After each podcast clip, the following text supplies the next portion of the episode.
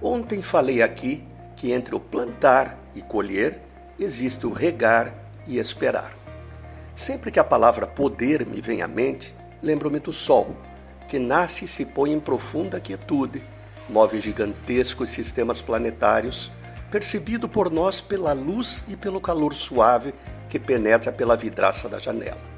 É assim o verdadeiro poder, que espera paciente e chega sem ruído, sem alarde e sem violência, com mansidão.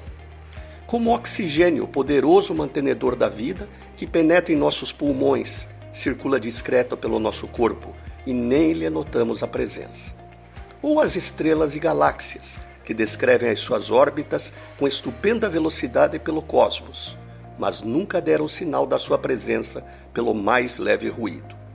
Deus, que é o supremo poder, age com tamanha quietude e paciência que a maioria dos homens nem percebe a sua ação. Essa poderosa força, na qual todos estamos mergulhados, mantém o universo em movimento, faz pulsar o coração dos pássaros, dos bandidos e dos homens de bem, como a natureza nos ensina. O êxito ou o fracasso da nossa vida não depende de quanta força pomos em uma tentativa, mas da persistência e paciência que nela empregamos. Por vezes, a paciência é confundida com fraqueza, apatia ou indiferença. Errado.